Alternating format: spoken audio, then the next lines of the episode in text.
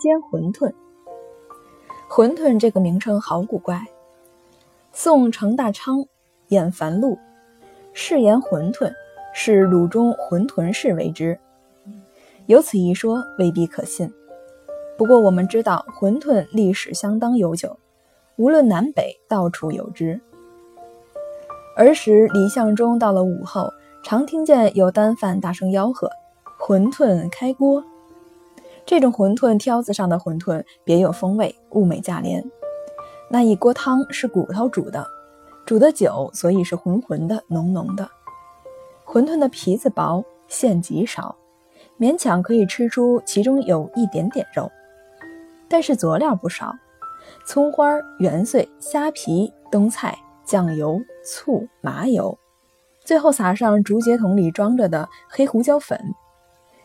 这样的馄饨在别处是吃不到的，谁有功夫去熬那么一大锅骨头汤？北平的山东馆子差不多都卖馄饨。我家胡同口有一个同和馆，从前在当地还有一点小名。早晨就卖馄饨和羊肉馅和卤馅的小包子，馄饨做的不错，汤清味厚，还加上几小块鸡血，几根豆苗。凡是饭馆没有不备一锅高汤的，一碗馄饨舀上一碗高汤，就味道十足。后来味之素大行其道，谁还以为原汤？不过善品味的人一尝便知道是不是正味儿。馆子里卖的馄饨以制美斋的最为出名。好多年前，同治都门纪略就有赞美制美斋的馄饨的打油诗。